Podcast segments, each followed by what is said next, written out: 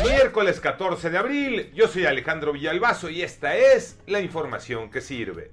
Que se abra el debate. ¿Estás de acuerdo en entregarle a alguien tus datos biométricos? Las huellas, iris, reconocimiento de voz. Eso tendrás que hacer para que el gobierno tenga a la mano el padrón nacional de telefonía celular. El INAI dice que eso es peligroso. El presidente argumenta que eso es para combatir a la delincuencia.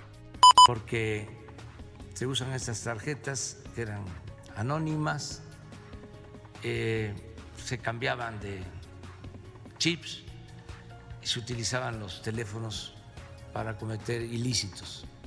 Entonces, nada más es tener un registro para eh, cuidar a la población. Es un asunto de seguridad.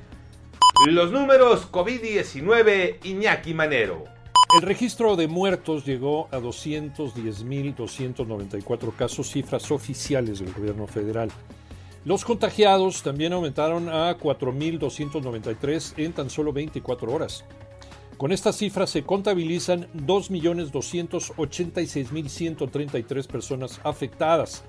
Y el subsecretario Hugo López Gatel dice que es muy probable que el viernes la Secretaría de Educación Pública dé a conocer las medidas sanitarias para el regreso a clases presenciales.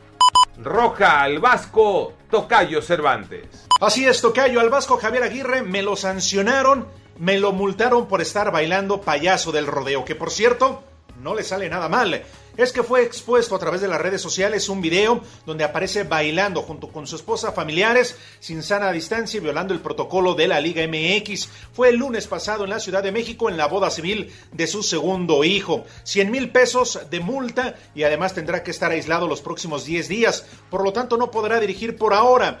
No lo hará en la CONCACAF ni en la liga el fin de semana. Podría regresar hasta la jornada 16 cuando Monterrey enfrente a los Tigres en el clásico norteño. Genio y figura hasta la sepultura. El Vasco Javier Aguirre. Yo soy Alejandro Villalbazo y nos escuchamos como todos los días de 6 a 10 de la mañana, 88.9 y en digital a través de iHeartRadio. Pásenla bien, muy bien, donde quiera que estén.